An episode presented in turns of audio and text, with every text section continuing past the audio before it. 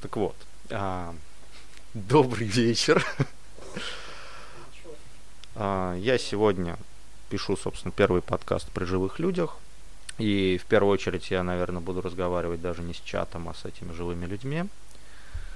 А, и ко мне пришли мои игроки, с которыми я хотел порефлексировать на тему различного. А, и хотел поговорить, почему вообще рефлексировать над играми надо.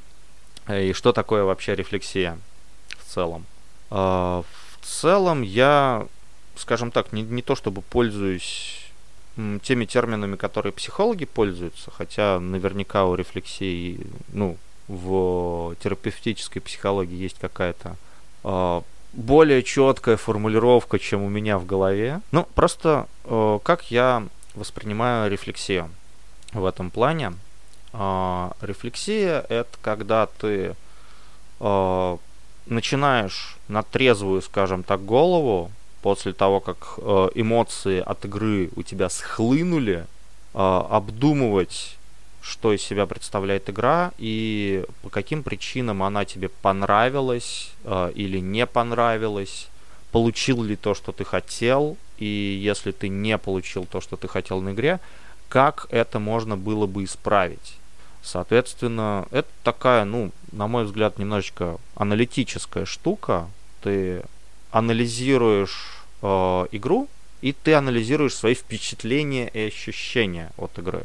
То есть там, типа, я поругался с другим игроком не потому, что он мудак, а потому что у меня были определенные ожидания, у него были ожидания, не совпадающие с моими, мы там по-разному трактовали правила, или каждый хотел получить э, удовольствие от игры, но один хотел получить его так, а я по-другому, и так далее. И, собственно, вот пример, который я приводил, э, у меня, соответственно, человек собирается уходить с одной из игр, и я, соответственно, почувствовал от него негативную реакцию на игре, Возможно, человек просто был не в настроении, возможно, еще что-то. Он в процессе игры там поругался с неигровым персонажем, ну, для которого они выполняли какую-то определенную работу. Он, э, соответственно, высказал несколько претензий в логике некоторых э, персонажей, э, естественно, тоже неигровых. И когда его персонаж э, рисковал погибнуть, он сказал, что типа хорошо, пусть он гибнет. Обычно, когда ну, есть такие, скажем так, эмоциональные струночки в интонациях или в поведении человека, э, когда ты как ведущий понимаешь, что вот именно вот это вот, ну пусть он погибнет, оно произнесено не потому, что человек такой, блин, сейчас будет крутая драма, и я типа трагически гибну, это выглядит очень круто. А потому что это майк-дроп такой. Типа человек бросает микрофон и валит. И, соответственно, после игры он мне сказал, что он хочет уйти. А, почему вообще такие ситуации возникают? Потому что со мной такая ситуация, например, тоже была, когда я сказал, что типа, ну, все, чуваки, пусть он дохнет просто. А, потому что э, у меня есть от игры какие-то ожидания, и я сижу на игре и жду, когда они просто случатся.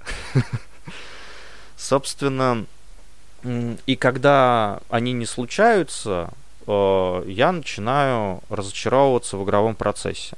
Соответственно, мне становится на игре находиться не совсем уютно, потому что я не совсем понимаю, зачем я сюда прихожу. Но это совершенно, мне кажется, была с моей стороны тогда безголовая ситуация, потому что э, когда я сказал, что я на время вот у тебя, друган, завяжу играть, э, человек, который меня водил, такой типа, ну, окей, подумай, типа, что ты хочешь от игры, потому что я как бы сидел, тебя водил, и я не очень понимал, а что тебе вообще нужно было на игре. И тут ситуация такая, что, возможно, я не понимал, что мне нужно на игре. Возможно, мне не удалось это донести как-то своим игровым поведением до ведущего. С другой стороны, ведущий тоже не телепат. Как бы. Но никто из нас просто на тот момент не догадался после игры за бутылочкой пива или там просто до того, как человек э, уйдет с локации, на которой вводится, просто взять за пуговицу другого и сказать, пойдем-ка обсудим, короче. Пойдем-ка обсудим, и ты мне скажешь, что тебе не нравится. Или я сейчас у тебя спрошу, что тебе вообще надо. Воз... Ну, у меня есть такое ощущение, что вообще очень мало кто из игроков дает фидбэк какой-то на игру по той причине, что он боится там каким-нибудь ненароком обидеть ведущего. Или ведущий боится обидеть игрока. Э, в принципе, мне как ведущему эта ситуация понятна. Мне, например, неловко критиковать отыгрыш игрока. Но такие вещи необходимо делать. Это какой-то, не знаю, СНГшный страх перед психологом. И вообще страх обсуждать свои проблемы, потому что нужно быть стойким деревянным солдатиком и просто пытаться ну, делать свои дела до тех пор, пока все само собой не наладится. А само собой как бы ну, ни хрена не наладится на самом деле.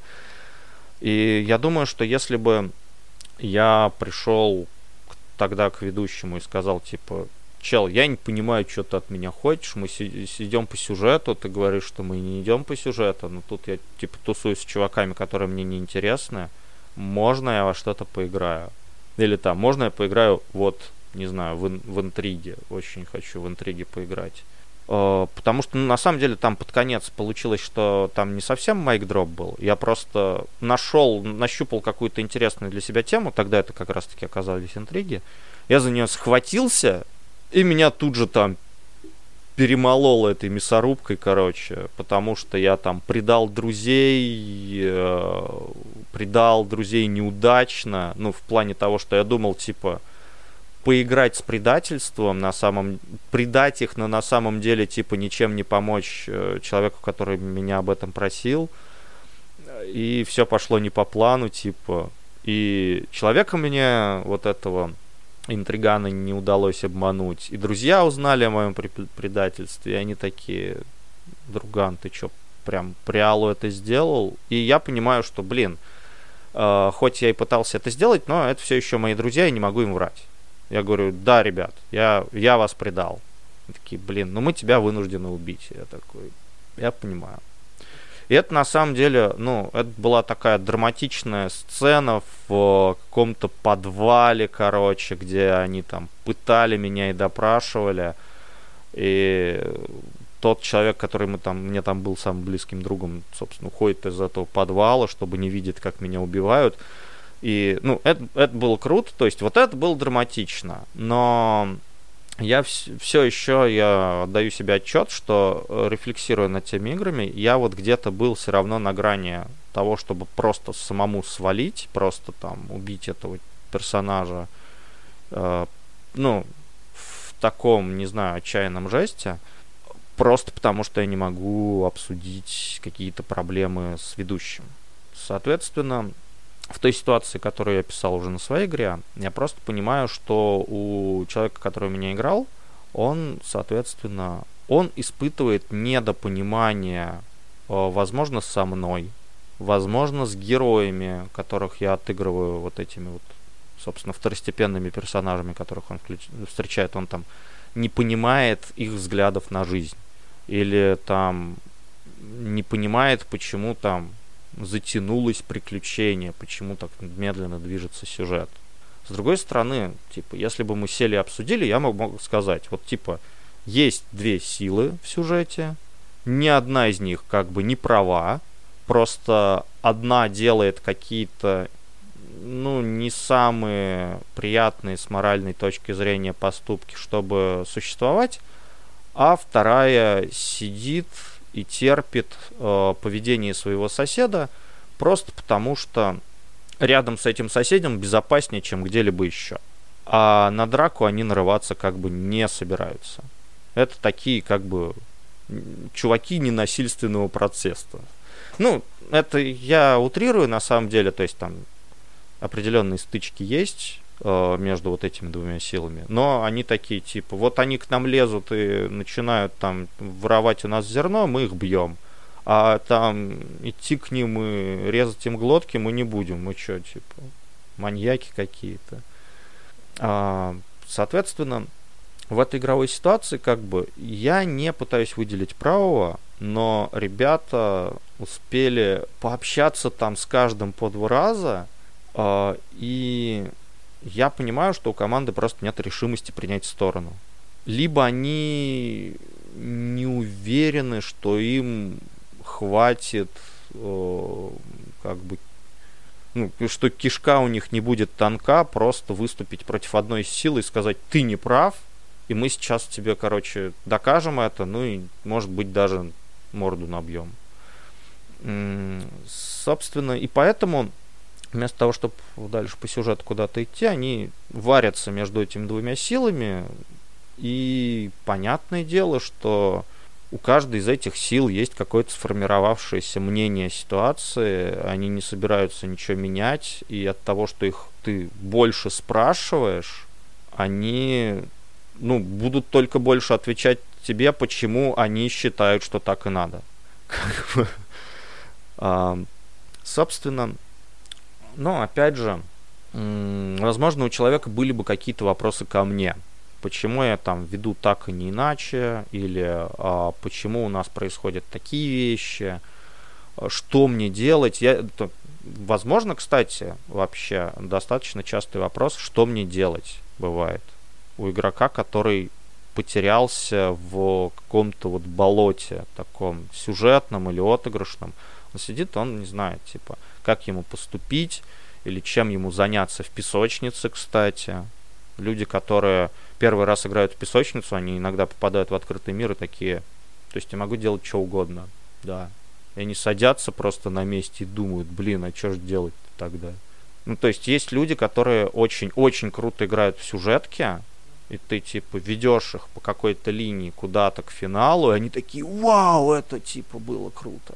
А ты приводишь их в там какой-нибудь огромный фантазийный мир, говоришь, тут все будет интересно, иди куда-нибудь. И они не знают, куда идти, потому что вот. В вашем случае, кстати, я так понял, но учитывая, что мы играли в нарративные игры, у нас возникла проблема э, скорее вот второго плана, как с э, песочницами. Тип, э, ну, учитывая, что это нарративная игра, то у нас получился вопрос немножко более другой. Отвратительная фраза. Другой, короче, другого характера. Э, у вас получился вопрос не что делать, а о чем рассказать или как рассказать о том, что мы хотим делать потому что это нарративная игра, и как бы вы рассказываете какие-то вещи. Я поэтому и сравнил, собственно, вашу ситуацию с э, ситуацией, когда э, человек в песочнице находится, и он не знает, что ему делать, потому что в нарративе, да, ты тоже чувствуешь какую-то вязкость, скажем так, происходящего, э, повторяя э, твой вот этот тезис, твой постулат, как бы люди не были довольны той ситуацией, в которой они оказались, потому что эта ситуация оказалась им скучной. А, и они не знали, что с ней делать, и не знали, как в нее привнести каких-то живых, прикольных э, деталей. На самом деле, живых, прикольных деталей можно было в нее принести как угодно – а, тут я считаю, что у нас с вами было несколько проблем. А, во-первых, мы с вами играем а, в клинки во тьме, как бы ролевую систему про преступников, парапанковскую такую. И вы выбрали изначально культ. И, соответственно, очень много установленных нами каких-то вещей, они были про иерархию, про какого-то демона, которому вы поклоняетесь, про паству, которую вы собираете и так далее. И при этом э, вот в чем была наша основная проблема, все хотели играть за культ, но мало кто, мало кто понимал, а как он будет играть за культ и что из этого вообще можно сделать. Примерно на самом деле э, такая же проблема с любыми не э, авантюрными на первый взгляд командами в клинках, на мой взгляд. Потому что у нас есть, например, в клинках такая группировка, как барыги. Это, собственно, нелегальные торговцы. И с одной стороны, как бы ты такой, ну, типа, я покупаю товар, продаю его и получаю просто навар с наценки. Собственно, как это можно сделать интересным, не очень понятно. Да, все смотрели Breaking Bad, но представь, что мы собираемся и играем до выхода Breaking Bad. Или с людьми, которые не смотрели. То есть Breaking Bad это отличный, э, отличный пример, э, как можно поиграть за барык, так, чтобы это было просто чтобы это дух захватывало, и чтобы в конце каждой сессии ты смотрел такой, о, господи, так это он отравил ребенка, потому что он ужасный человек на самом деле. А, или что-нибудь вот такого вот. Нет, ну слушай, а что, не было до этого криминальных э, фильмов с участием торговцев, опять-таки, ну, если брать э, масс-медиа широкую, то, там, особо ты как бы не копаясь, можно ткнуть пальцем Какие? Какие тайтлы до Breaking Bad были наиболее вдохновляющими в плане барык? В плане, барык?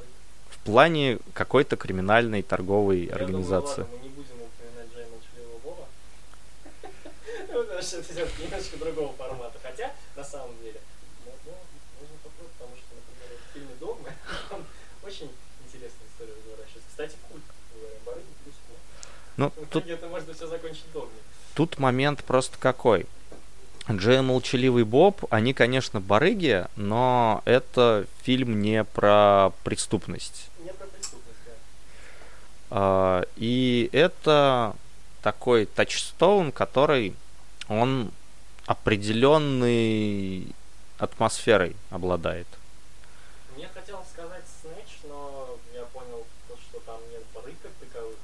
Барыги были у Гая Ричи не в Снэче, который ты вспомнил. Барыги были у Гая Ричи в карты «Деньги. Два ствола», как ни странно. Причем там было несколько как раз-таки барыг, главные герои, которые, собственно, пытались перепродать ружья, и ребята, которые, собственно, растили траву и продавали наркоту. Как бы и те барыги, и другие барыги, по идее. Но на самом деле, э, карта «Деньги. Два ствола» вдохновлялочка для клинков, как вот для игры про преступников, она отличная. Но практически всегда, когда ты показываешь э, карты «Деньги. Два ствола» и говоришь «я хочу поиграть в это», люди говорят, да, было бы очень круто, если бы мы поиграли в такую, типа, многосоставную, многоуровневую какую-то криминальную драму с неожиданными поворотами. Но на практике у игроков и у мастера даже иногда достаточно мало идей, как вот накидать вот этого вот супа как бы э, в кастрюлю, а потом вот те детали, которые в карты деньги и два ствола были, как их увязать друг на друга. Как увязать и как задать нужный темп. Потому что, э, в принципе, в данном случае еще, ну, темп это является одним из самых цепляющих моментов карты денег и двух стволов. А я по своему опыту могу сказать, что типа можно делать игры с определенным темпом, но тут момент в том, что и я как ведущий не всегда могу выдерживать темп, не каждую сессию. То есть карты деньги два ствола отличный ваншот в данном случае. А во-вторых, ну, если я сяду с игроками, которые не готовы выдерживать темп и не собираются его поддерживать, ну, типа, темпа у нас не будет. Если я буду говорить, хорошо, чуваки, в вас целится, типа, грабитель. Что делаете? Они такие, м-м, надо подумать. Он стреляет тебе в ногу. Что делаете? О, погоди, тип, я еще не готов, я заявку хотел бы, наверное, сделать. Сейчас давай, дай мне подумать, погоди. И если они годить будут как бы каждую вот такую сцену, где я буду накручивать темп, ну, темпа не будет. Особенно в нарративной системе, где нужно выдавать из себя не просто заявку, хотя бы даже не, не важно, имея или не имея идею за ней, а именно даже какую-то... Да, в нарративных системах это накладывается еще на то, что ты даешь не просто заявку типа «О, в меня целится бандит, я ложусь», а ты именно описываешь и по факту режиссируешь всю сцену. А, но почему я попросил тебя назвать какие-нибудь произведения до Breaking Bad? Потому что, гляди, вот мы с вами сели играть в культ, и я считаю, что на самом деле, если вот так вот расшатывать идеи э, об игре и искать, э, ну, совершать какой-то поиск э, того, что ты хочешь от игры, тебе полезны очень какие-то художественные зацепочки, на самом деле. Они очень помогают сформировать впечатление от игры э, и очень помогают сформировать э, тот момент, что типа как ты хочешь это видеть, под каким соусом ты конкретно э, хотел бы это почувствовать. Что интересно на самом деле, вот э, именно вот это все, что ты описываешь, вот как раз таки, когда ты это составил, посидеть, вот, пообщаться, что вообще, как, как там решать наши проблемы и нет устроить затыков, у нас случилось именно это, то есть э, все пришли к какому-то определенному консенсусу касательно, вот, может быть, не курса все оставшиеся игры, да, но хотя бы там следующие пары партий, возможно, да, то есть, э, потому что все согласились, что да, дальше будет вот что-то такое, и вот это будет в духе того-то, да, то есть они привели определенные тачстоуны, которые все такие согласились, да, да, вот это там было, сразу подумали все про это, как-то с пором подумали, и, э, соответственно, потом уже накидали деталей, и все таки да, круто, мы, короче, вот хотим поиграть вот в это. Ну, круто, что вы, пообщавшись, э, решили, во что вы хотите играть дальше, потому что ну, то, что ты мне рассказывал о вашем разговоре, э, изначально выглядело как то, что вы собрались и придумали, как отыграть и как разрешить конкретную сцену, ситуацию на игре. Это скорее даже было как из этой сцены оттолкнуться куда дальше просто. Ну, просто... Но так получилось, что одновременно с этим э, как бы сформировалось вот э, впечатление вот это общее какое-то, и оно тоже совпало. Вот этот вот мяч наш, он был тоже коллективный от вот наших решений, да, потому что ну, был немножечко такой, конечно, не очень богатый перформанс от нас тогда, и в целом как бы ситуация такая, ну, это ладно, уж мелочь. Вот, и все такие согласились, да, было не очень, давайте сделаем прикольно. Вот, вот, вот давай. И мы, значит, подумали, там каждый привел какие-то там варианты того, типа, а, куда развиваться дальше в плане этого конкретно отталкивать. Обсудили, кому что больше понравилось, словно говоря, и потом даже как-то все это перемешалось, и такие, а вот давайте, короче, вот оно вот они вроде такой градус примет, и вот в таком направлении пойдет, да, ну, прикольный вектор, да, давайте Момент просто в чем? мы, когда пример про барык говорили, мы сразу вспомнили про Breaking Bad. И учитывая, что у нас изначально игра была заявлена за культ, мы все знали, что игра будет на определенную тему.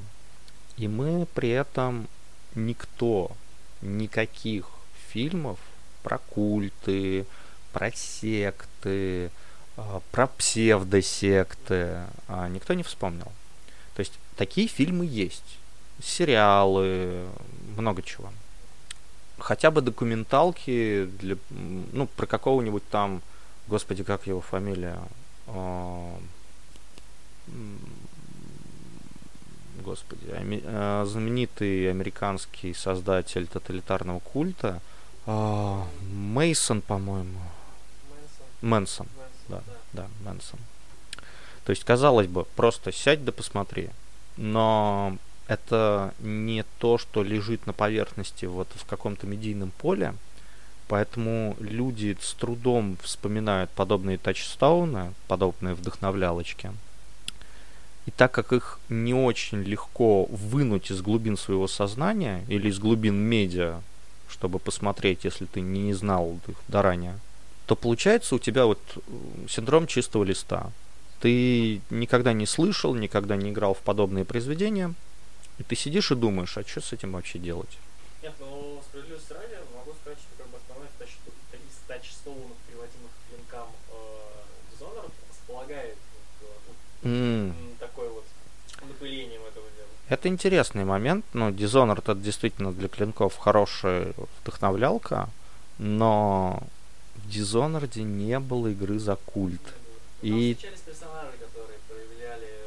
боль или менее приятные. Там, там встречались персонажи, которые проявляли сверхъестественные способности или поклонялись кому-то, но это были отдельные герои. Как э, сорганизовать организацию таких чуваков, э, это в Dishonored не было показано, и в голову такое не лезет. То есть, несмотря на то, что там есть дополнение, где ты играешь там за одного из противников главного героя первого Dishonored, за ассасина со сверхъестественными способностями и собственной шайкой ассасинов, собственно. Несмотря на то, что все они какие-то культисты, можно сказать, на культ эта организация не очень похожа. В своем дополнении он, э, ну, в одном из своих дополнений, о нем там, собственно, два дополнения у первого Dishonored, в Blackmore Witches он противостоит Ковину ведьм. Но опять же, жизнь Ковина изнутри ты, насколько я помню, там не очень хорошо видишь. А, Поэтому трудно сказать, чем они живут, собственно. Ну, поэтому да. Поэтому я бы сказал тяженько. Ну, мне сейчас вот на ум приходит тоже что Лавкрафт, кстати. Лавкрафт тоже хорошее вдохновение, но опять же оно подано с точки зрения обычного человека. Да. Мы можем увидеть э, вот эти вот обыденную деятельность культа вот, э, не знаю, с Лавкрафта, как э, нечто там ужасные вещи со стороны, да, бывает. Но, и хотя система предлагает нам взять за совершенно обычные вещи, там, массовые жертвоприношения, вот, ну, На самом, на самом деле, с одной стороны, игра за культ в клинках, она предполагает достаточно широкий простор для фантазии. То есть там есть люди, которые, ну, занимаются довольно не какими-то странными вещами, довольно рутинными.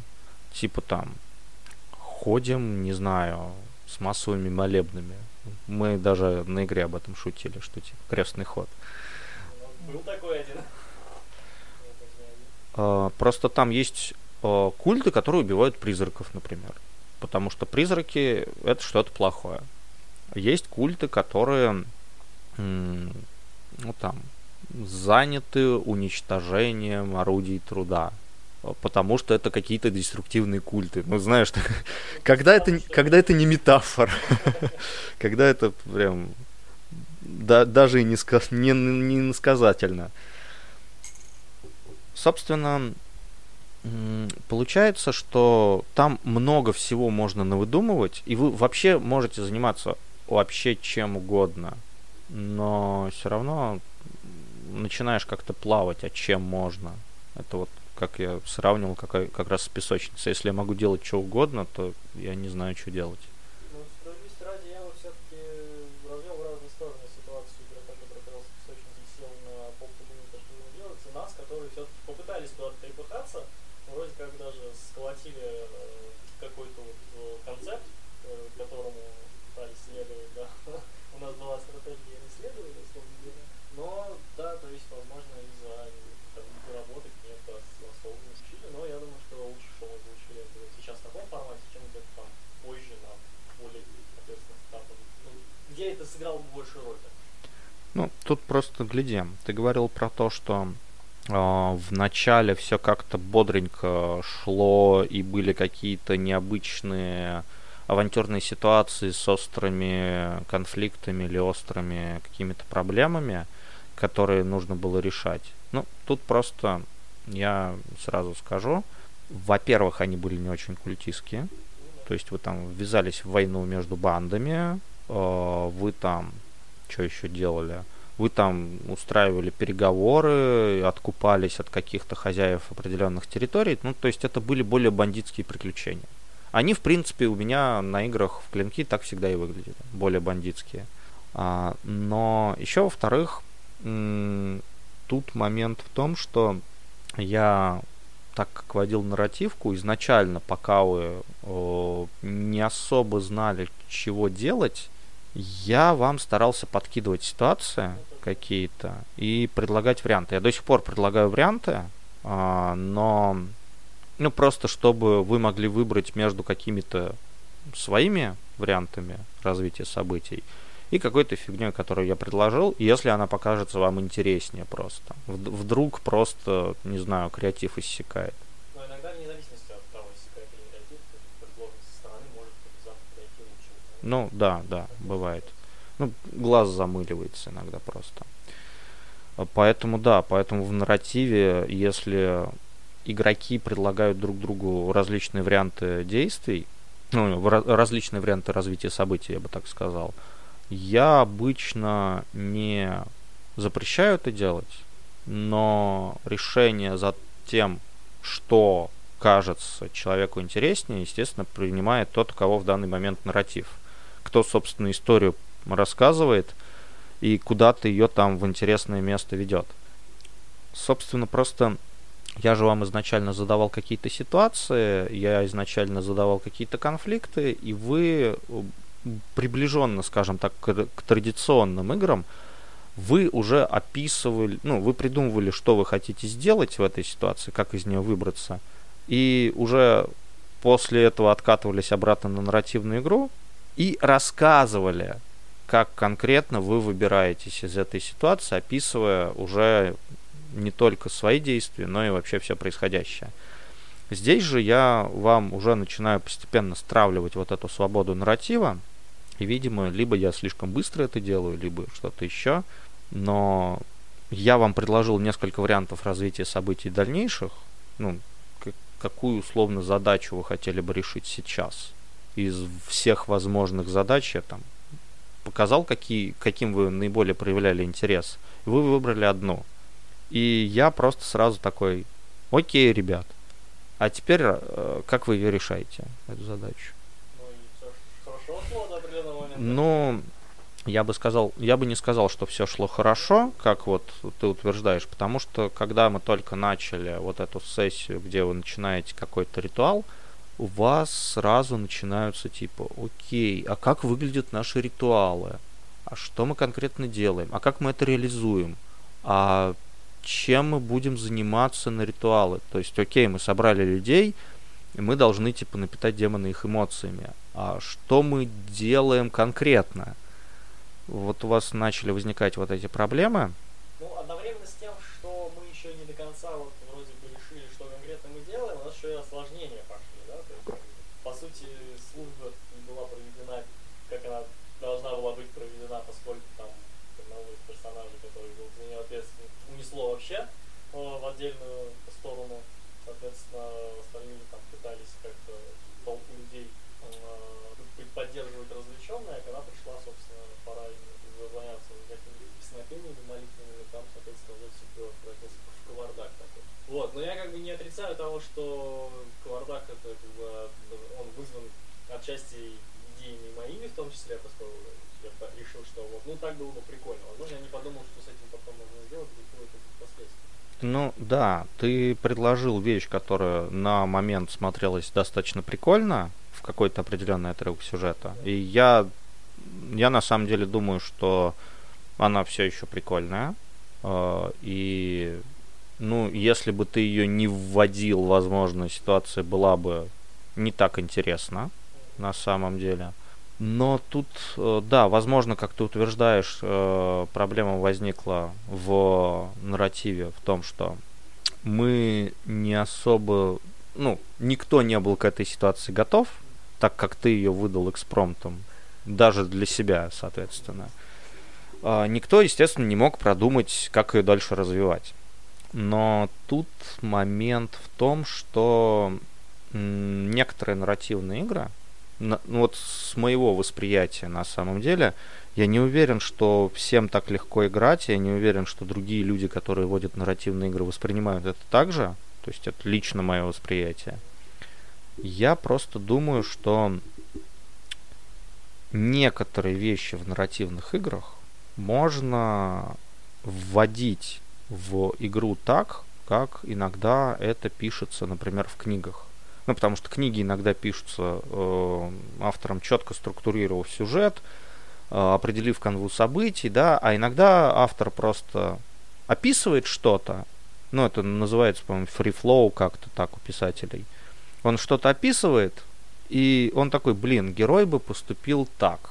То есть он не планирует, куда его нужно привести в конце, а он просто думает, вот сейчас было бы интересно или было бы логично, если бы персонажи сделали вот это. Или было бы интересно, если бы сейчас с персонажами произошло вот такое конкретно событие, потому что в данной ситуации оно там будет клево смотреться, будет неожиданным поворотом или еще что-то. Я думаю, ты говоришь о двух вот э, подходах принципиально к написанию произведения. Это есть э, писатели-архитекторы, есть садовники. То есть architects, э, э, и получается архитекторы это демиурги, которые строят, значит, это сидят вот, значит, над своим миром, они не все построено, все четко структурировано, у них все на своем месте, и они просто за ниточки дергают, по сути. То есть, э, условно говоря, вот, представить вот эту вот, э, ну не головоломку, а вот эту вот э, экспозицию, композицию с доминошками, да, или какой-то там механический а, прибор, где там падают доминошки, толкают шарик, он падает в воду, там вода льется, условно говоря, и вот за- запускаются события. Это вот ну, такой подход. Есть сада, есть садовники, которые, они вот сажают вот это семечко, то есть, как бы, грубо говоря, семечко это персонаж, да, его какие-то основные вехи, да, то есть происхождение, там, его какие-то цели, там, условно говоря, ну, то есть все, что необходимое. И они сажают его в почву, которую они подготовили. То есть вот это вот, как бы мой мир, это вот мой персонаж, мне раз, раз, раз понатыкали, а дальше ты наблюдаешь за тем, как твои персонажи в этой атмосфере развиваются, и их, э, собственно, они приобретают собственные какие-то, как я уже сказал, взгляды, да, мнения и способы поступать самостоятельно каким-то образом. И тогда ты уже видишь такой, блин, а вот тут было бы логично, если бы они поступили вот так, да, у этого с этим, например, вот на этой, вот, на, в этой точке могут возникнуть так- такого-то рода а, какие-то там вот, э, противоречия или еще что-то. И вот таким образом растает история. То есть, когда ты именно дал все, что нужно своим персонажам, они сами своей жизнью. То есть, может быть, это немножко как-то странно по-дикому звучит, но это реально работает. Когда, то есть, ну, ты- ну, поскольку я живу с человеком, который занимается писательством, так или иначе.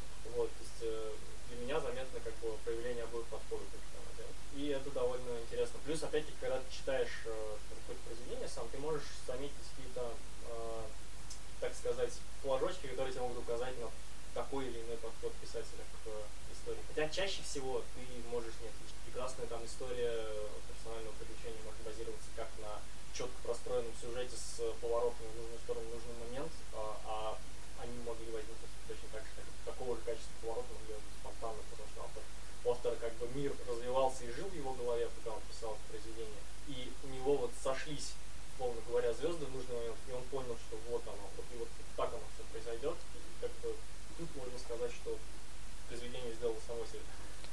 Ну, я слышал про два подхода. Я, правда, слышал больше не про архитекторов и садовников, а про менее, менее метафоричные, да, а, варианты. Про то, что есть э, писатели, э, ну вот архитекторы это писатели-планировщики, которые заранее знают, к, какому финалу они хотят привести э, героев. Они планируют, собственно, сюжетные арки, какие события дол- должны за какими идти. То есть они полностью планируют сюжет э, и его структуру, когда какие повороты происходят, как, когда какие события, а потом начинают уже его просто художественно наполнять.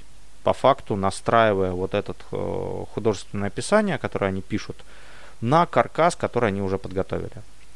А те ребята, которых я называю писа- писателями, поддерживающими free flow, это просто ребята, которые, ну, возможно, они не то чтобы подготовили героя, возможно, они на самом деле даже его не делали. А просто у них есть какая-то задумка, у них есть общий какой-то концепт всего происходящего, о чем они хотят писать. И они вот пишут, и в процессе написания рождаются следующие сцены. То есть у них, возможно, даже финальной точке нет, куда они хотят историю привести. Ну, кстати говоря, да, у таких писателей обычно как раз-таки бывают проблемы с тем, чтобы закончить произведение. А, но они, а, понимая, что сейчас будет логичнее или что сейчас было бы интереснее а, в данных конкретных обстоятельствах, просто вставляют следующую сцену или следующий поступок героя.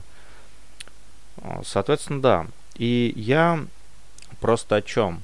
Если мы, скажем так, писатели на нарративной игре, которые под- при- придерживаются вот этого flow, то будет достаточно логично, э, если мы не будем заранее вот сидеть и договариваться со всеми игроками, как будет выглядеть следующая сцена и следующая за ней сцена.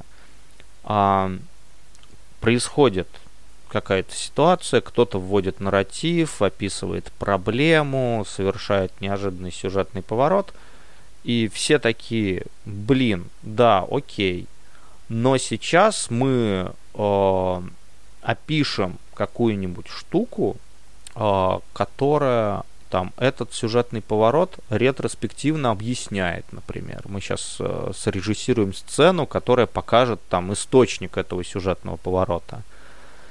Или мы сейчас э, скажем, э, ну, мы сейчас поведем, возьмем этот поворот и поведем его куда-то, куда это будет интереснее. Не вот там типа, вот проблема, разбирайтесь. Окей, а вот у нас возникла проблема, а что было бы, если бы эта проблема потом эволюционировала вот в такую проблему. То есть мы, давайте мы сейчас, например, с ней справимся, но так, чтобы она не решилась до конца и эскалировалась в дальнейшем. Просто подобные импровизации, они не всем легко даются, на мой взгляд. Но было бы круто, если бы люди, видя новые какие-то сюжетные обстоятельства, в рамках того, о чем мы, во что мы договорились играть, в рамках каких-то их представлений о вот этих всяких вдохновлялочках, которых они насмотрелись, они такие, о, а можно вот сюда сейчас руль крутануть, потому что там, там я застукал там условно жену с любовником в кровати, потому что другой человек вкинул такой нарратив, да, там, играющий за мою жену, например. И, и я такой, типа, блин, ситуация сложная, я не ожидал, но было бы прикольно, там, исходя из логики моего персонажа, или исходя из происходящих событий, там, пусть там мой персонаж схватит ружье со стены, там, начнет угрожать им, Э, поддавшись на эмоции. Или там, пусть мой персонаж в какой-то оторопи уйдет и пойдет рефлексировать по улицам города. В зависимости от того, что тебе как э, игроку интереснее, в зависимости от того, что было бы больше в тему происходящих событий или той канвы, в, которую мы, собственно, договорились играть.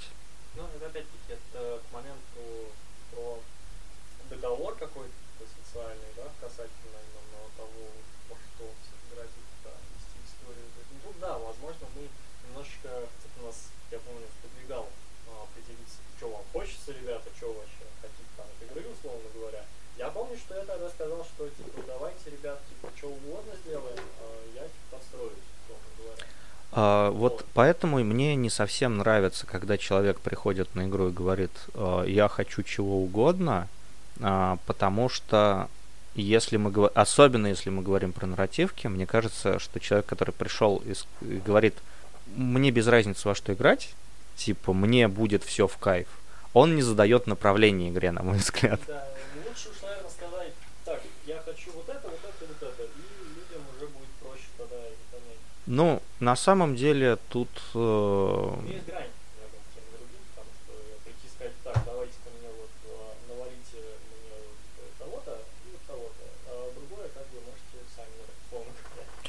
думаю, что не очень такой подход приветствует.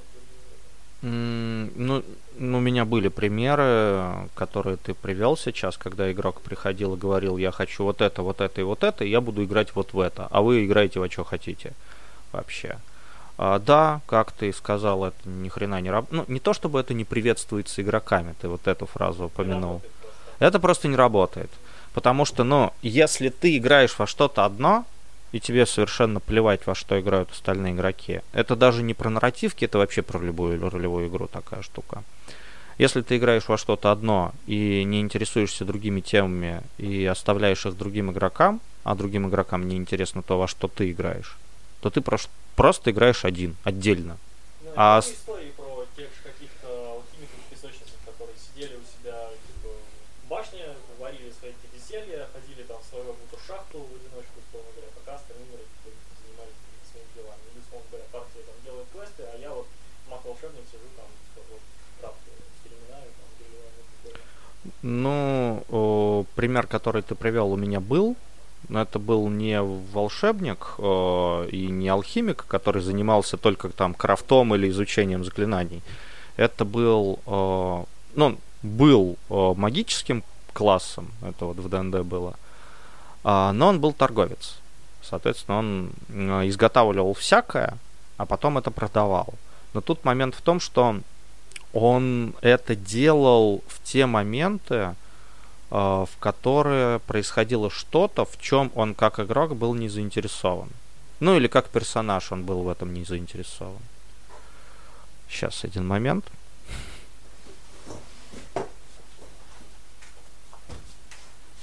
Кирюшенька очень громкий, отсюда его слышу. А, так вот. а, ну и, собственно, получалось так, что он просто выпадал из тех процессов, которые ему были неинтересны, но то, чем он занимался, не занимало много времени. То есть мы с ним отыгрывали там одну-две сцены, как он закупается какими-то реагентами для своих, э, собственно, предметов. Э, Мы с ним иногда отыгрывали какую-нибудь сцену, где он там на рынке рекламирует товар, и я по итогу просто какого-нибудь броска рассказываю, кто, ну, какие личности у него какой товар купили. А, Соответственно, это могло потом задавать какие-нибудь э, небольшие изменения в сюжете, типа, а, например, он как-то написал кучу-кучу свитков кошачьей ловкости, не особо понимая, для чего он это делает. Он обычно просто продавал это, просто втюхивал кому угодно, что называется. А тут к нему пода- подходит там ближе к вечеру, когда уже солнце начинает клониться. Зелья. А, Ну, без разницы на самом деле. То есть э, уже рынок начинает сворачиваться, там лоточники сворачивают свои лотки, к нему подходит там мужичок какой-то в закутанный в плащ с накинутым капюшоном и такой, типа, сколько у тебя там этих свитков кошачьей ловкости? Пять? Беру пять. Все забирает. А еще есть. А завтра будет? Ну ладно, мы завтра подойдем. Он такой, ну ладно, видимо, заказ есть, надо как надо еще наделать. А потом они как раз, по-моему, с какими-то ворами-мошенниками столкнулись. Причем даже это не были их противники по сюжету. Но эти чуваки отличались какой-то невероятной ловкостью. Какие, как-то просто как коты уворачивались от их атак. И они такие, «Ну, что происходит? Ну, это пример, конечно, не к тому, пример не к тому, что э, человек был занят чем-то своим. Но человек не играл в отдельную игру, а у него было какое-то свое занятие, которым он занимался, когда он не был завязан на общепартийную деятельность. Соответственно, он все равно при этом там общался с командой активно, финансировал, кстати, их авантюры благодаря своей торговле, сам куда-то там лез, какие-то проблемы решал и так далее. Соответственно, если человек ну, хочет играть во что-то свое, он, ну, если у него есть конкретная тема, во что играть, я считаю, что ему нужно в ту компанию, которая хочет играть в то же. Это в идеале. Идеальный мир, конечно, он существует только на бумаге, как говорится. Но я бы сказал, что если я сажусь с другими игроками за стол и говорю, что я хочу типа драмы, социалки и решений моральных проблем, и мне говорят, мы вообще-то тут типа пришли, не знаю, вообще-то там за какими-нибудь там придворными интригами, и мы пришли поиграть в какое-нибудь, знаешь, типа высокое фэнтези, где есть доброе добро и злое зло. И мы можем просто кивнуть друг другу и сказать, хорошо, допустим, мы оставим драму и социалку, а моральные проблемы при таком подходе нам придется выкинуть. То есть, ну, нужно корректировать свои ожидания, я считаю, относительно ожиданий других людей. То есть, либо как минимум не мешать им играть во что-то, что им интересно, либо всем вместе сесть и решить, что нам интересно всем, а не кому-то одному. А, в этом плане я уже упоминал, кстати, на одном из подкастов. А, я совершенно не, внезапно обнаружил для себя книжку, ну точнее как, я обнаружил анкеточку по одной ролевой, кстати, книге. А, книга сама по себе мало где, мало кем, к сожалению, упоминается, но э, вот этот лист, он переведен на русский язык, и он называется синхронизатор ожиданий. И там на самом деле мы не то чтобы социальный договор составляем, э, мы больше договариваемся, а как вообще игра идет. Типа, мы конфликтуем персонажами. Мы не конфликтуем персонажами никогда, потому что мы там братаны до гроба. Мы не конфликтуем, но при этом каждый стремится к своему. Или там мы конфликтуем, но так, чтобы показать разность наших героев – и как они объединяются в итоге, преодолевая свои трудности. Мы пытаемся победить кого-то условно, ну, пытаемся добиться какой-то цели. Мы просто играем ради удовольствия. А, мы играем в песочницу, мы играем в сюжет, который там мастер нам рассказывает. Мы там сами устанавливаем цели или цели сваливаются на нас сверху мы пытаемся выживать или мы пытаемся поиграть в игру на проигрыш или вообще неважно и так далее. А, и мне нравится там в выступлении написана одна интересная штука.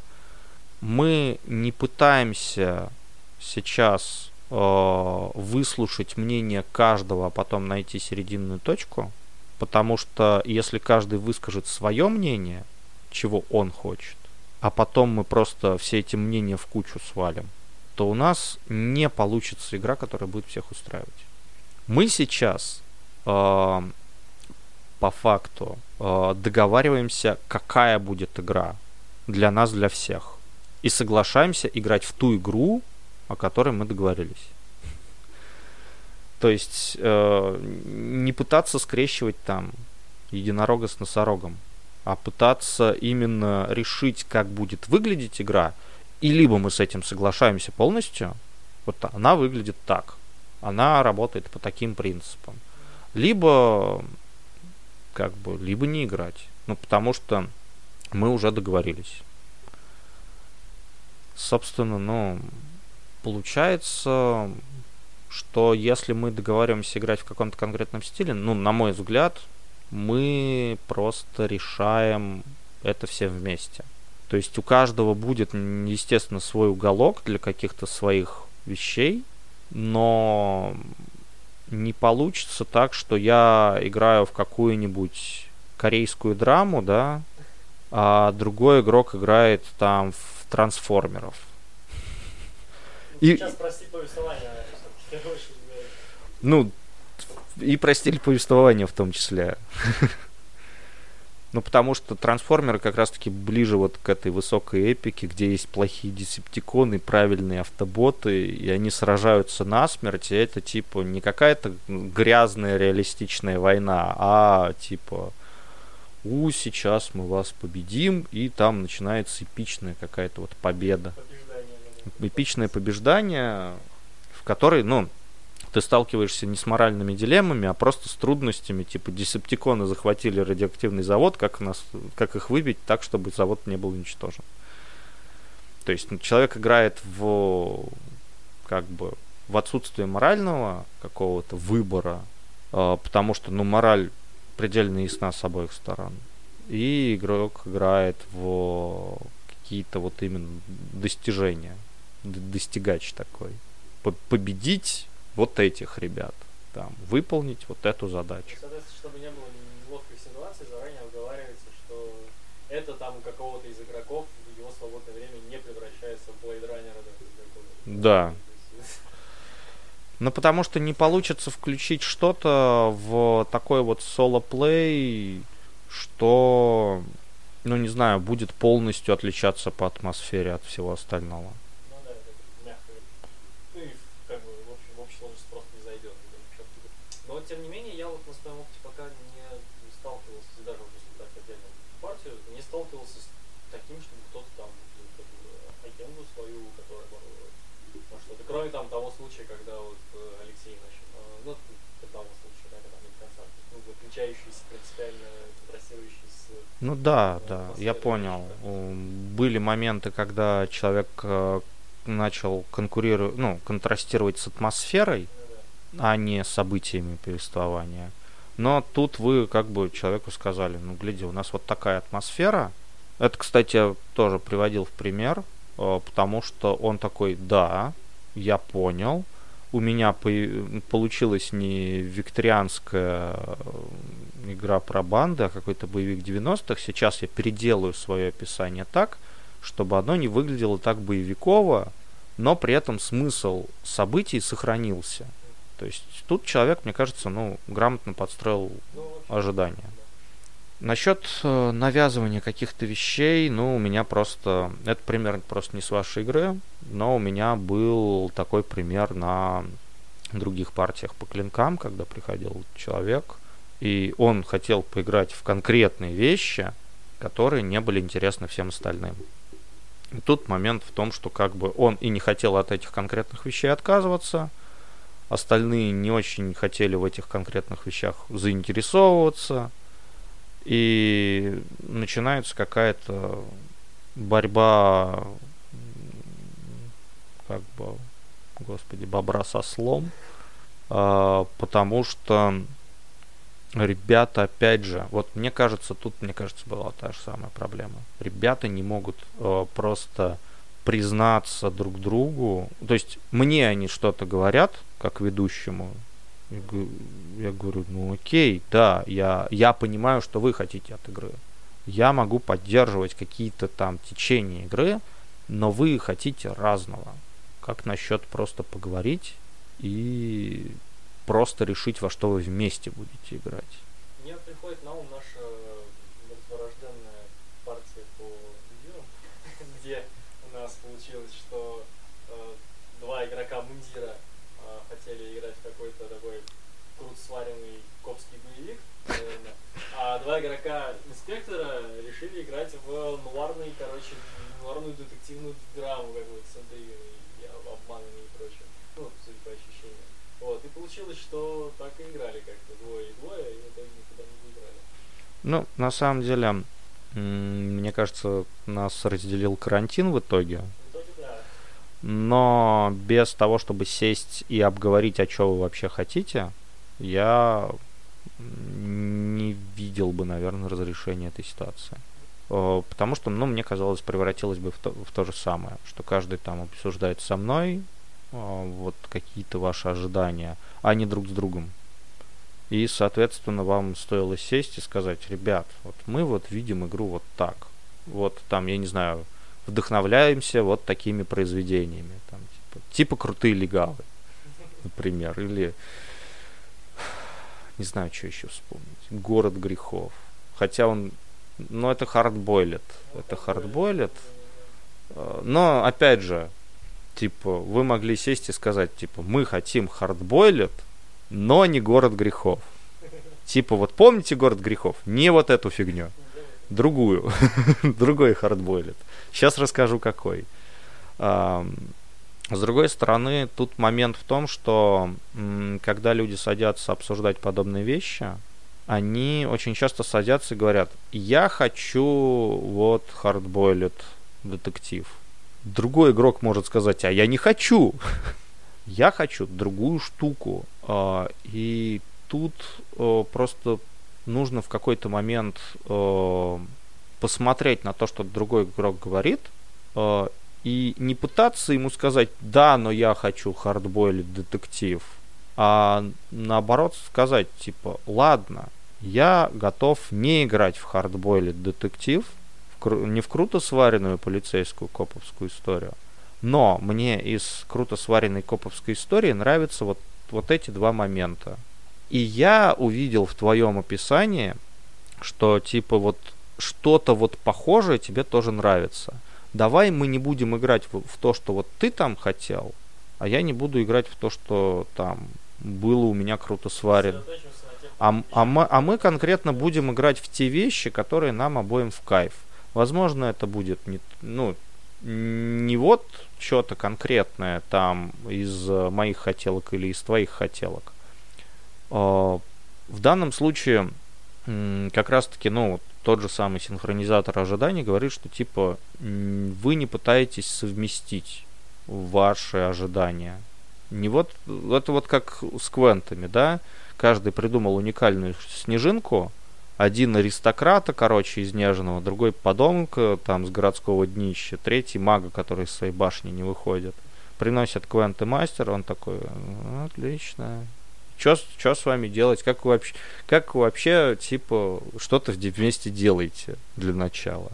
А, на самом деле вот с квентами я просто послушал про и какие бывают варианты замены предыстории персонажа, как с этим работать, как какие-то минусы о, убирать. У нас о, Злуномар тут в воскресенье, собственно, вел о, семинарчик небольшой. Я бы сказал, что с э, синхронизацией ожиданий от игры та же самая проблема. Типа каждый что-то свое придумал, во что он играть хочет. Но смысл не в этом. Типа вы не должны так делать. А по факту вы когда приходите на игру и пытаетесь там придумать персонажа, например, такого, чтобы с другими персонажами он был связан и они вместе что-то делали – мы зачастую генерим не то, что не ту уникальную снежинку, которую мы бы хотели сгенерить, а мы генерим что-то, за что нам было бы интересно в целом поиграть, но при этом что-то, что и другим игрокам будет прикольно. Это будет совершенно другой персонаж, не та уникальная снежинка, а какой-то вот более конформный, возможно, но тот, который будет функционален при совмещении с другими игроками. Ну да, да. Соответственно, с э, синхронизацией ожиданий, мне кажется, та же самая фигня. А, просто потому что вы приходите и вы в итоге играете не в то, что вы мечтали поиграть, а в то, что с этими конкретными игр- игроками вам всем в целом будет в кайф. Это будет совершенно другая игра, но с другой стороны никто не будет сидеть и нудеть, что все играют в круто сваренную полицейскую историю, а я хотел мрачного, поэтичного нуара, и я тут сижу, никто меня не понимает.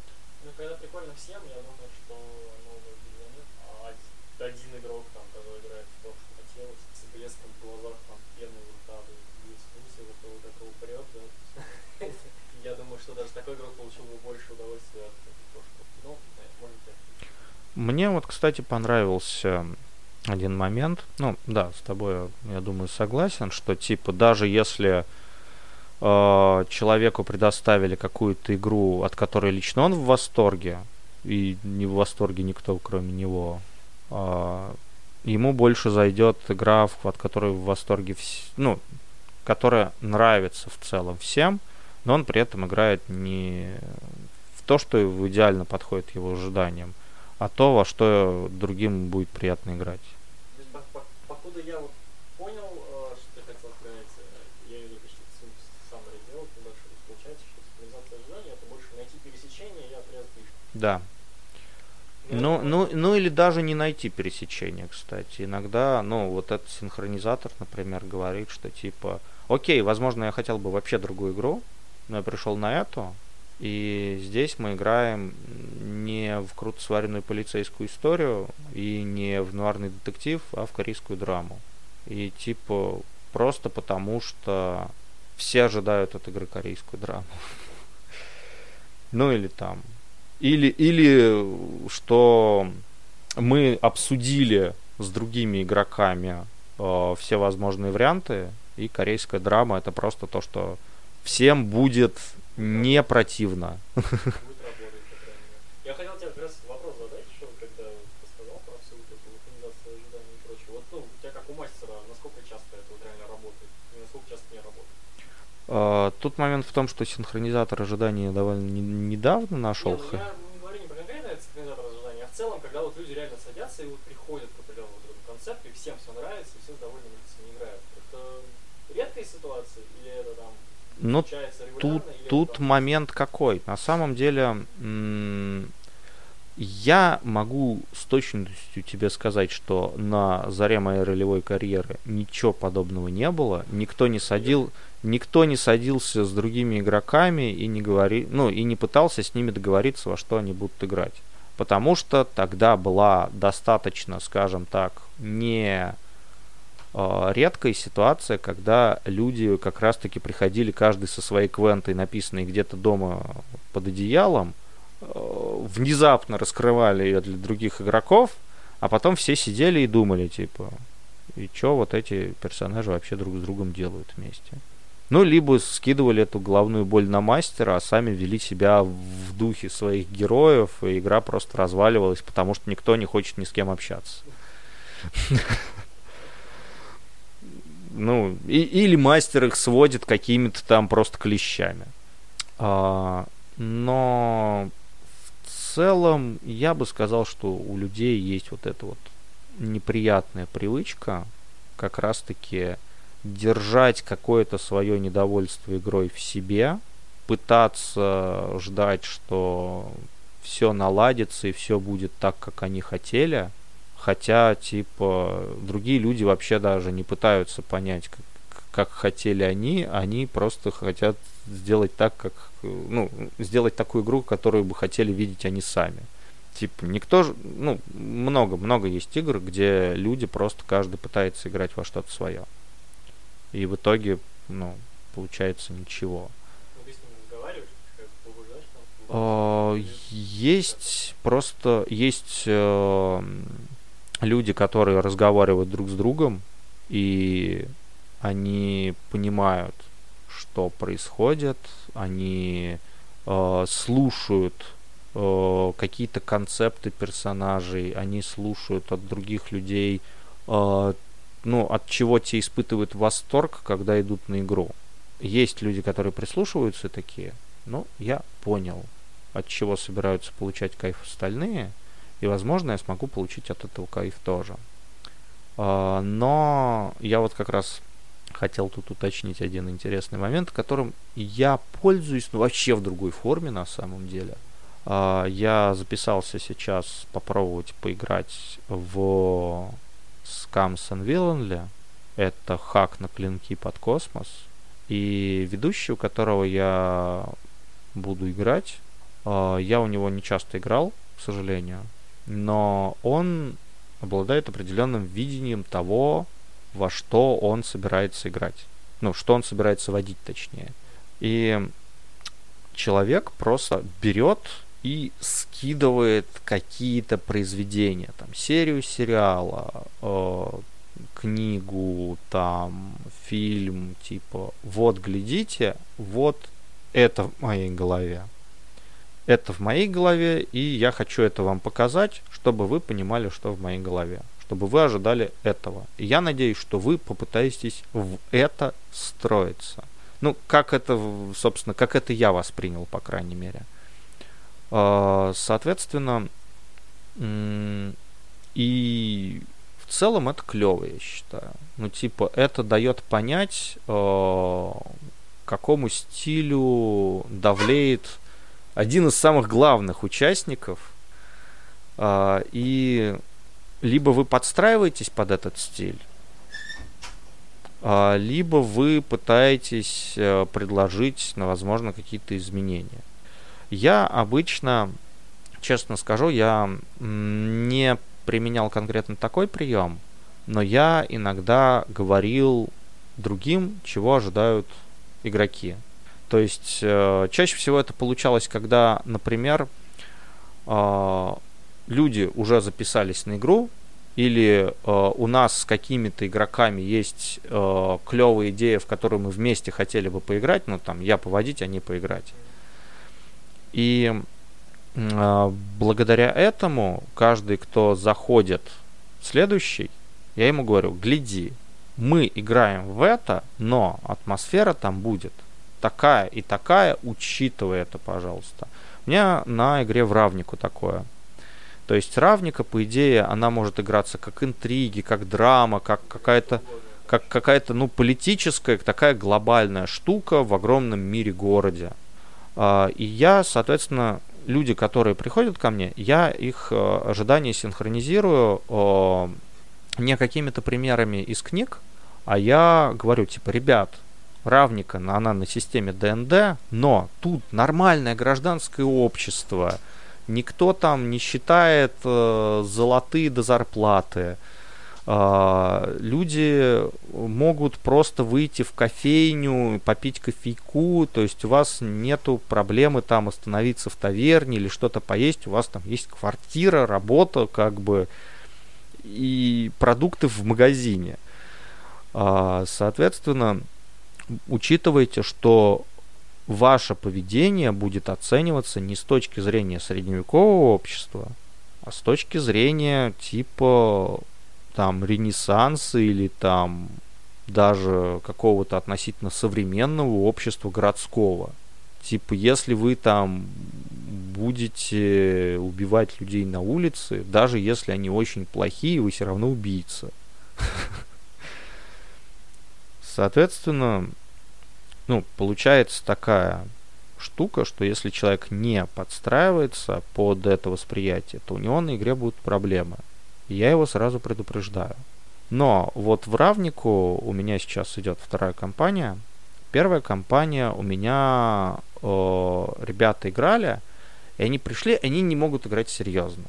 Как бы понятное дело, они такие, блин, типа, город там голодают, люди умирают, там что-то еще какие-то проблемы. Э, ну, то есть, ребята видят, что проблемы серьезные, и у них, в принципе, серьезные задачи могут быть. Но они воспринимают это как, э, знаешь, такую черную сатиру. То есть, э, ха-ха-ха, там у нас водопровод не работает будем мыться в речке, как дураки. А, ну и, соответственно, они о, все вот эти идеологии, которые присущи гильдии мравники, они воспринимают как гротескные и отыгрывают как гротескные идеологии. А, соответственно, события, которые с ними происходят, они воспринимают через такую призму юмора и иронии. А, соответственно, сами ребята, которые участвовали в первой кампании, ну, просто привыкли относиться к игре с юмором. Поэтому э, серьезность атмосферы на равнике, вот на моей, она, ну, не получается поддерживать атмосферу серьезности. То есть ты понимаешь, что проблемы серьезные, и такой, ха-ха-ха, я здесь живу вообще. Э, соответственно, ребята, которые пошли на вторую кампанию, я им рассказал про равнику, но я ребятам, которые, собственно, играли у меня в первую кампанию по равнику, я всем игрокам предыдущим предложил присоединиться к новой. И у меня э, согласилось какое-то количество людей, и в итоге получилось, что этих людей половина от группы. Ну, была, по крайней мере, на старт. И я ребятам сказал, типа, ребят, вот я вам рассказал про мир, но вот сейчас придут игроки, а, которые привыкли к тому, что это не какая-то серьезная политическая драма, а что это какая-то черная такая сатира на различные вот эти вот проблемы городские. И они будут с этого ржать. И они, более того, играют, ну, опять же, синхронизация ожиданий не только в плане контента, они играют, э, выстраивая какие-то э, какой-то юмор ситуативный, то есть подстраивая ситуацию под какую-то шутку зачастую. И они иногда прерывают игру, чтобы просто э, поржать над какими-то вещами, которые происходят. То есть там типа, а потом эти ребята еще и церковь нам продадут, прикиньте.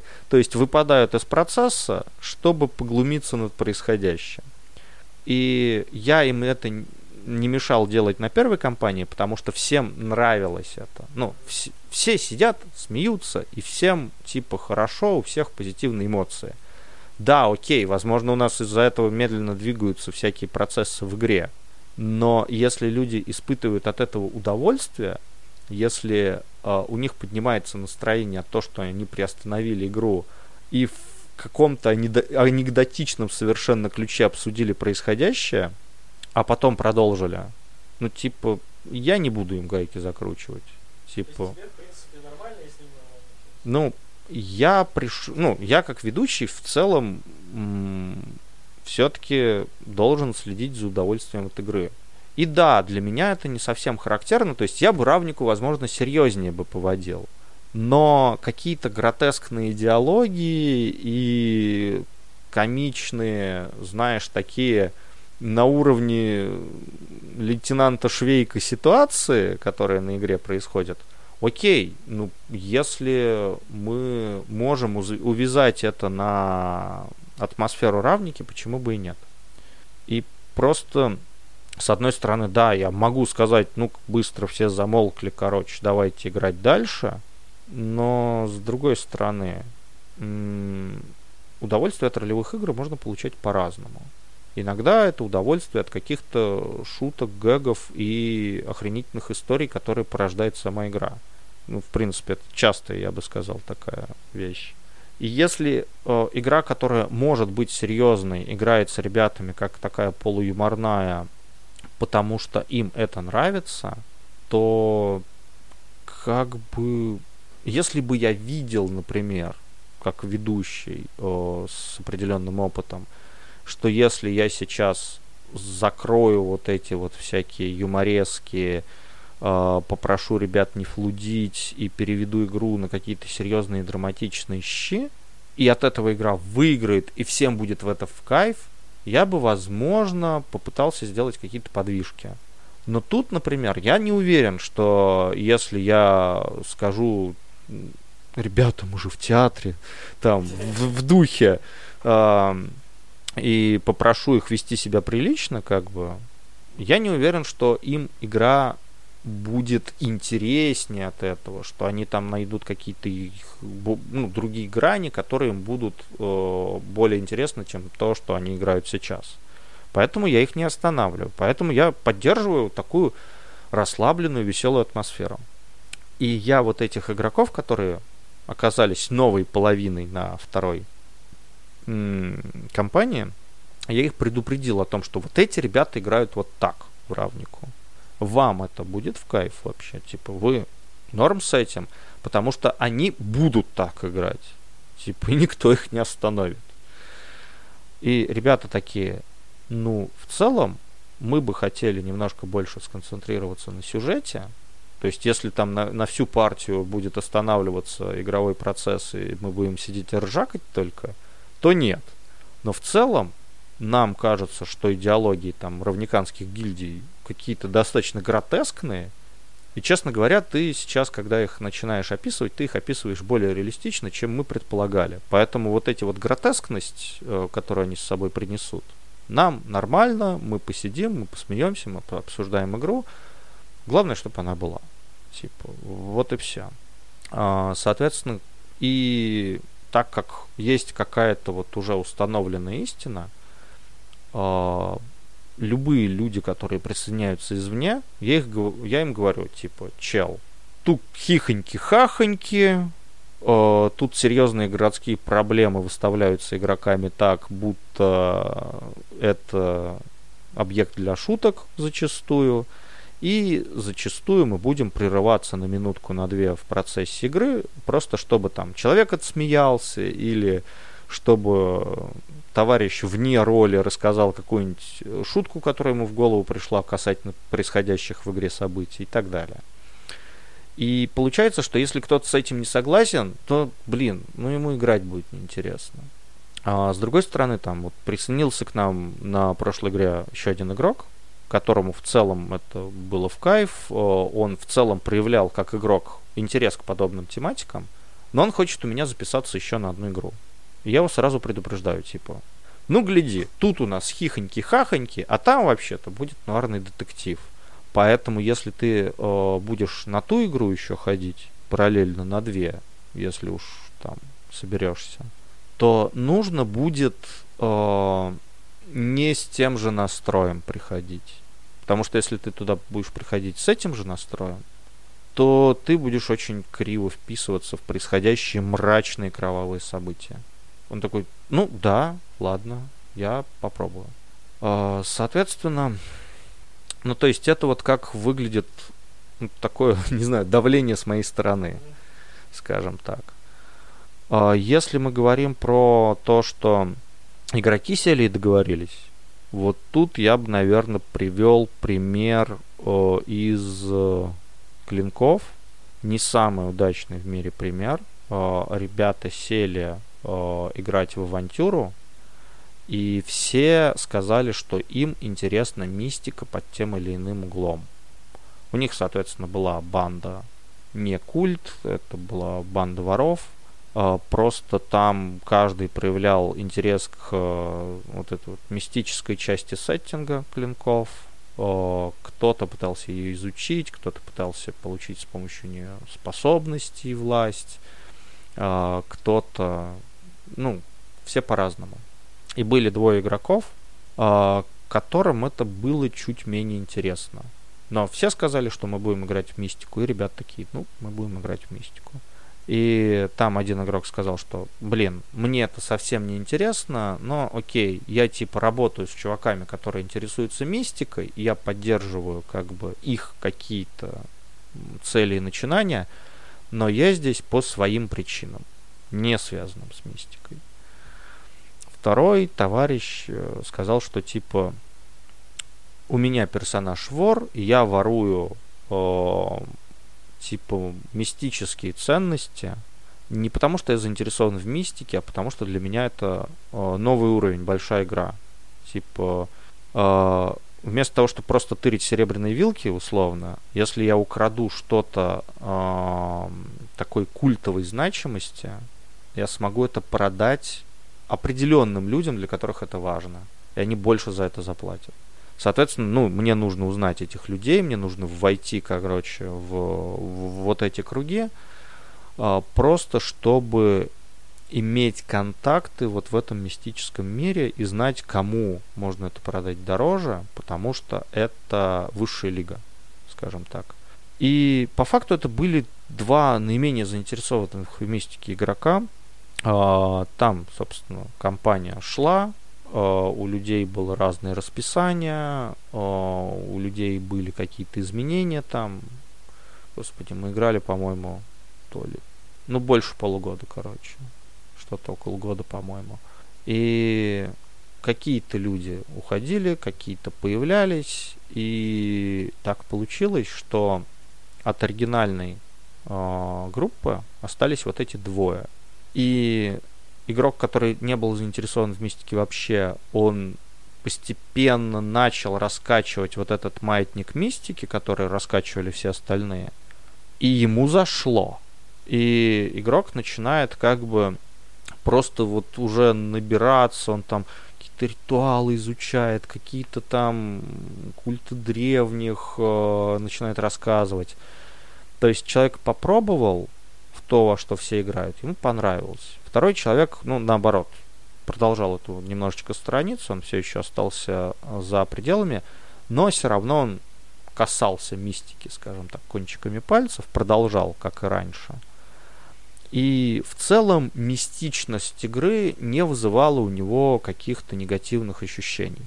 Просто он все еще был как персонаж от нее далек, но мистика на игре его полностью устраивала. А вот э, некоторые новые игроки пришли с ощущением, типа, я хочу вот в это играть, значит, мы будем играть вот в это. И типа про какие-то вот изначальные установки э, я, естественно, рассказывал. И более человек тоже начал вписываться вот в эту мистику.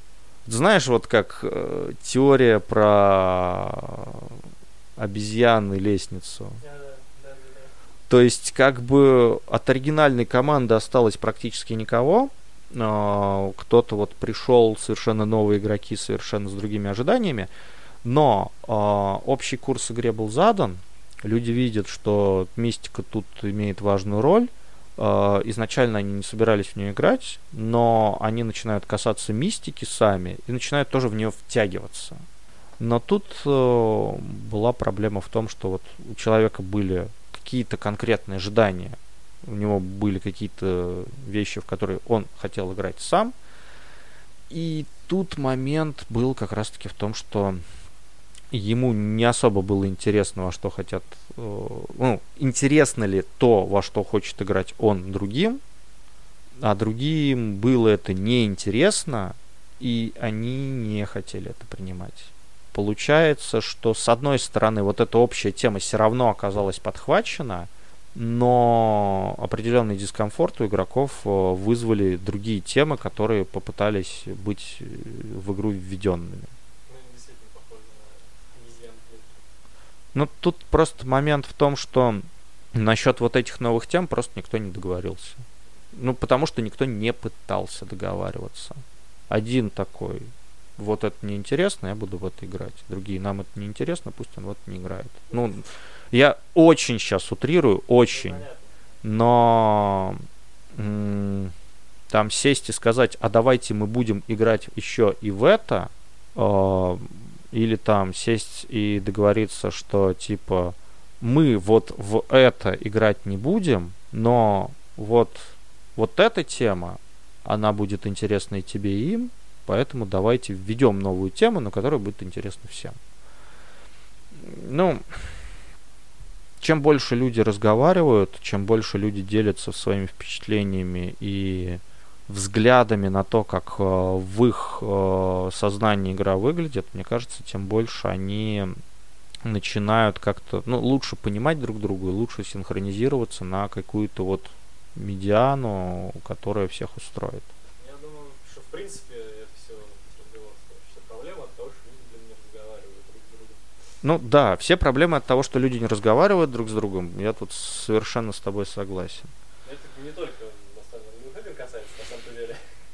Да, ты прав. Не- это не только НРИ, это в принципе проблемы всего человечества. Ты же начал вот забавно, кстати, вот э, боязнь ходить к психологам, да? Я думаю, что это, в принципе, можно расширить немножко на, на вот какое-то вот э, общее вот это вот. Ну, на самом деле, да, я это сказал, э, что вот, ну, мне кажется, это какой-то особенностью нашей ментальности, что мы и к психологу не ходим, чтобы там свои проблемы какие-то личностные, эмоциональные подправить. Но и в целом мы, ну, вот люди вокруг нас, они не привыкли обсуждать свои проблемы с другими и обсуждать э, наши проблемы взаимоотношений с другими игр- ну, игроками, с другими людьми в целом, на мой взгляд. Но тут, собственно, я думаю, момент в том, что мы, возможно, боимся откровенничать. Или боимся кого-то задеть. Но из-за того, что мы не говорим наших ощущений о каких-то вещах, другие люди, соигроки, мастера, просто наши родственники, я не знаю, они от этого не, ну, от этого молчания они не начинают понимать ситуацию лучше. То есть, возможно, ваши слова их бы обидели, или там были бы неприятны, типа, там, чел, я не хочу вот в это играть, или там, чел, мне не нравится вот такие аспекты того, как ты ведешь игру. Но мне кажется, даже если э, человек, которому ты это высказываешь, испытает какой-то дис- дискомфорт, то как минимум, ну, главное, чтобы это высказывание не было каким-то уж совсем грубиянским, Ну, типа. твое дело как бы сформулировать, сформулировать грамотно, постараться, чтобы человек тебя как минимум понял, и ну, можно даже вербально обозначить, что не хочу тебя задеть, просто то, что я чувствую. Да, а если да. у человека потом с этим будут проблемы, то ну, это уже будет его проблема, ему надо в этом сказать. Ну, тут, э, да, я согласен, что ты должен в первую очередь сформулировать это так, чтобы донести мысль до другого человека.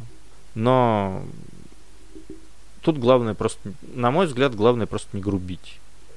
То есть, э, условно, мне не нравится э, то, во что мы играем, мне не нравятся вот эти моменты, и я хотел бы видеть вот эти моменты, это может звучать не очень приятно для человека, который ведет игру и все эти моменты пропустил. Но как минимум у него появляется возможность подумать над тем, чего игрок хотел, и каким образом ты эти моменты не обеспечил. А если просто прийти и сказать, все, я перестаю играть, ну, у человека не будет каких-то возможностей учесть э, какие-то моменты, почему у тебя перестали играть. Если ты просто скажешь, слушай, игра говно, исправляй ее. Ну, типа, во-первых, это будет грубо, э, и кто-то может ну, типа, близко к сердцу воспринять. Во-вторых, ты не сказал ничего касательно того, а что, что не так в ситуации что тебе самому неприятно, что тебе кажется некомфортным. Думаю, что это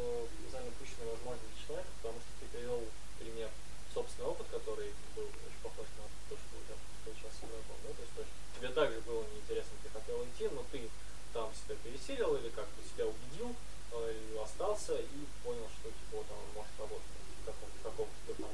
Вот. Плюс э, я считаю, что ну, да, ну опять палка о двух концах получается, молчаливый уход. Это, во-первых, потенциально человек отказывается от получения нового опыта, да, то есть либо, а, возможно, способ посмотреть на ситуацию под другим углом или открыть себя что-то новое. И опять-таки он не помогает э, даже мастеру в этом плане. То есть, ну, то есть не то, что как бы он обязан помогать мастеру, но я думаю, что это как бы было бы неплохо, но он как бы упускается здесь э, как бы, момент, э, позволяющий как-то мастеру опять-таки нет диалога, и он не говорит, вот мастер, меня там хватило того-то, да, поэтому я чувствую себя на игре грустно. И мастер может реально там, может хватить вот этого буквально вот этой формулировки, и там, дальше уже игра пойдет Ну да, я согласен с тобой. То есть момент, когда человек молчаливо уходит, он он на самом деле не просто там не помогает э, мастеру разобраться со, со своими ошибками, он не помогает игроку получить ту игру, которую он бы, возможно, хотел видеть, если бы он об этом сказал. Может кстати, тут еще восприятие работает так, что человек понимает, что вот если он пришел на игру к мастеру, она будет вот такой, потому что мастер вот такой такой ее подает. И поэтому, если я сейчас буду тут говорить, что а вот я хочу оказаться такой, да кто я такой, что-то мастер говорит, мастер, может быть такой, э. Ну а с другими игроками как это работает? Ну то есть Окей, допустим, допустим, может случиться ситуация, что человек не хочет высказывать мастеру э, какие-то э, моменты э, на игре, которые ему не нравятся, или обсудить, э, не стоит ли как-то по-другому, э, ну, играть, какой-то другой подход использовать. Ну, допустим, он считает, что это стиль мастера, и он не может ведущему говорить, что ему не нравится, он не может менять его там стиль ведения, потому что он всего лишь игрок, как ты выражаешься. Но что касательно других игроков, типа, почему я не могу прийти в... Ну, со- собраться с другими людьми и сказать, что, типа, ну, я, кстати, да, я иногда такое все-таки говорю, когда я сажусь э, с другими людьми играть, что типа, ребят, я дикий социальщик, я буду докапываться до каждого человека, у которого не отрезан язык, э, постоянно провоцировать его на разговор, иногда просто отыгрывать разговоры не потому, что они дают новую инфу или двигают сюжет, а потому что мне интересно изобразить персонажа и интересно посмотреть э, на другого персонажа, там, не игрового или вашего. А, и типа я привык затягивать разговоры благодаря этому. Если вам это будет дискомфортно, давайте договоримся о какой-то системе сигналов, не знаю, которая будет говорить о том, что давайте вот эту сцену мы отыграем не диалогом, а парой фраз, или о том, что о, в этом диалоге, ну, что надо сворачивать вот эту диалоговую сцену, чтобы мы как-то логично ее подвели к какому-то финалу. Потому что если вы не будете мне это сигнализировать, я два часа могу разговаривать. Типа, я буду просто сидеть с пьянчугой в баре в Инсмуте, рас, э, слушать его охренительные рыбацкие истории и вообще там пить пятый стакан виски и никуда не собираться. Потому что, ну, даже если я играю в такое, мне такое играть в кайф. Вам, возможно, нет. Типа, давайте как-то это устаканим между собой. Ты как опытный мастер игрок, как бы можешь проанализировать, собственно, свой игровой опыт, и то, что тебе нравится, и как бы сказать, ребят, вот у меня есть такой кверк, короче, и вот как бы давайте как-то с этим что-то делать. Есть такой кверк, есть такой workaround, короче, давайте пытаться вести. Ну, э, на самом деле, э, то, что ты говоришь, что типа это потому, что ты опытный человек, и ты знаешь о своих особенностях, и поэтому ты о них предупреждаешь других людей.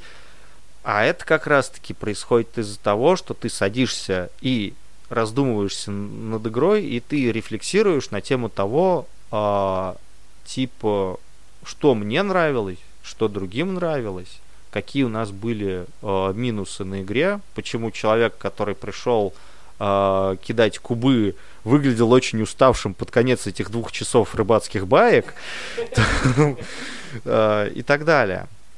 То, зачем рефлексия нужна. Да, да. Соответственно, ну, поэтому у меня, например, есть э, ну, какие-то истории о том, что я типа был супер социальщиком на одной игре, постоянно брал на себя инициативу, а потом туда пришел другой супер социальщик, и я понял, что он тоже занимает много времени на всякие переговоры, и я начал чаще отступать, э, давая э, свет софитов кому-то другому. Но из-за этого он начал чаще его перехватывать, и по факту количество диалогов оставалось тем же. А другие просто ждали, когда это закончится. Это просто пример, который я приводил в каком-то из других подкастов, по-моему. Но у меня был вопрос типа, что делать в такой ситуации? Типа, я как игрок сделал все, что мог, я типа дал больше пространства другим, чтобы они его заняли, а это пространство занял другой диаложный человек.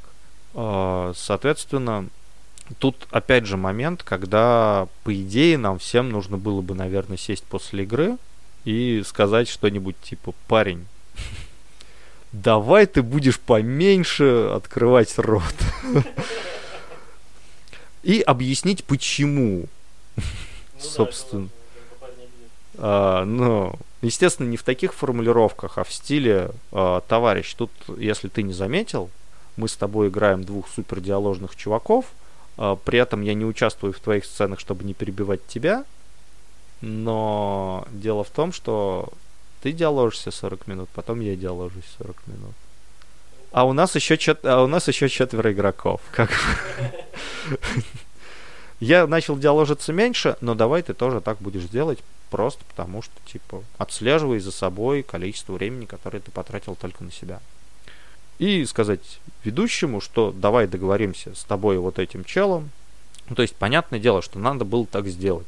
Но тут, опять же, тут косяк, мне кажется, с моей стороны, потому что я это заметил. Я думал, что ведущий что-то с этим сделает. А ведущий? А ведущий, ну, наверное, да, наверное, не заметил. А, или просто не придумал, что с этим сделать. Но не стал нас вызывать на ковер и говорить, ребята, вы меня задолбали. Типа, вы как две тетки на базаре, дайте другим там поделать что-нибудь. Они не хотят разговаривать столько же, сколько и вы, но, возможно, им хотелось бы сделать, знаете, какие-нибудь заявки. А, соответственно, ну, то есть я, например, порефлексировал на тему этой ситуации, и тогда я не придумал, что сделать. Но в очередной раз я за собой заметил, как за игроком, ту же самую проблему, что есть у других ведущих и у других игроков, не начать диалог, что, ребята, на игре есть проблема. Э, многие, кстати, вот как ни странно, я говорю о том, что подобные вещи, они решают вообще проблемы, но бывают компании, которые ты такой, ребята, давайте обсудим игру, на игре есть проблема. И ребята начинают избегать этого диалога.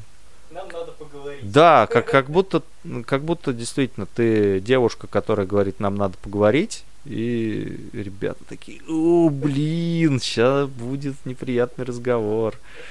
На самом деле, ну, типа, я считаю, что этого не стоит бояться, но просто я натыкался на людей, которые избегают подобного разговора, и я, честно тебе скажу, не знаю, что с этим делать.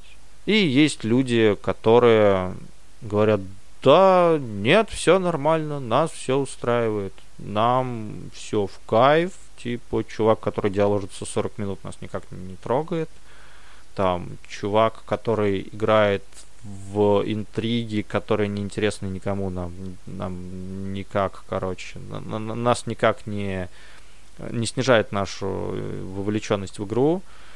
Там чувак, который просыпается там только во время боя, тоже нас никаким образом не притесняет. А, и мы считаем, что у него тоже все в порядке, ему все нравится. А, ну, то есть бывают люди, которые просто отрицают, отрицают какие-то проблемы.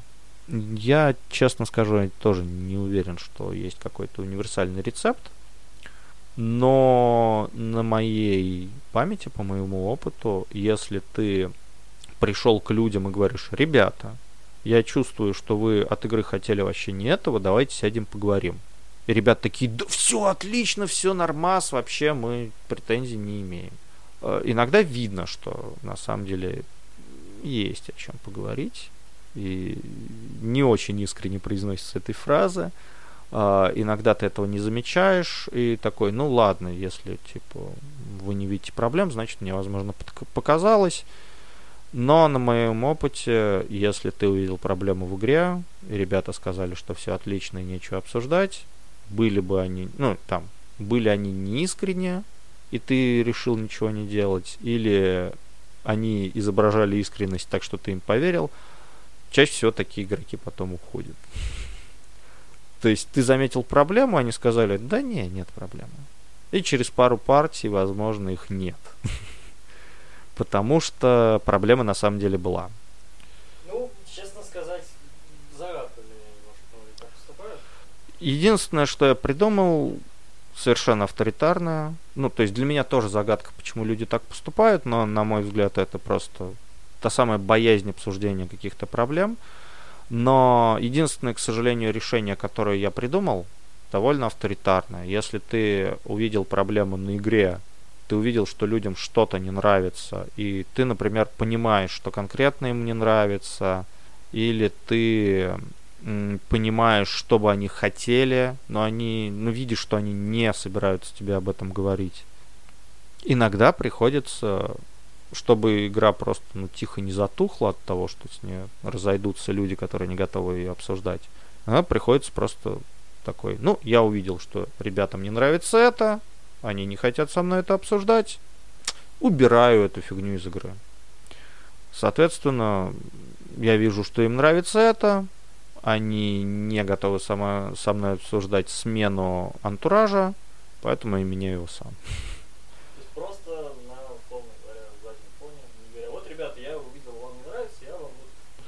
Нет, ну ты, я, я, я, конечно, стараюсь на самом деле э, с людьми обсудить проблемы, но если я вижу, что они не хотят обсуждать, я не так часто на самом деле вот это делаю. Но если иногда бывает, что если я вижу, что люди не хотят обсуждать проблемы, но я вижу, что э, является корнем проблемы, я просто, ну, совершенно авторитарно корень проблем начинаю выдирать. Тут, тут момент в том, что когда, как говорится, деревья рубят, щепки летят, поэтому если бы мы обсуждали какие-то вещи и придумывали решение проблем, то мне удавалось бы вводить в игру какие-то повороты, какую-то смену антуража, которая э, устроит всех. И, кстати, ну, вот у меня было так на игре, когда ребята собирались и говорили, блин, у нас, короче, там внутрипартийный конфликт. Мы боимся, что мы всех переубиваем. Давай сейчас придумаем все вместе что-нибудь, чтобы этот конфликт э, партийный сгладился, но логично. То есть мы не хотим там типа резко менять манеру поведения наших персонажей, потому что это будет смотреться стопорно. Но давай будет что-то, что их объединит всех вместе. И я такой, ребята, а что если мы сменим направление игры вот в эту сторону? Ребята смотрят, а там, а там типа глобальные угрозы, заставляющие их объединиться условно. Они такие, ну вот эта штука нам нравится, мы не будем против нее. И ребята сходятся, и вроде бы все идет нормально дальше. Соответственно, когда ты делаешь это без подобных переговоров, есть, естественно, шанс, что ты что-то неправильно считал, и ты что-то начинаешь менять ручками без чего-либо согласия, и не всем нравится градус этих изменений, скажем так. Ну, ты уже начинаешь посматривать на часы, я смотрю.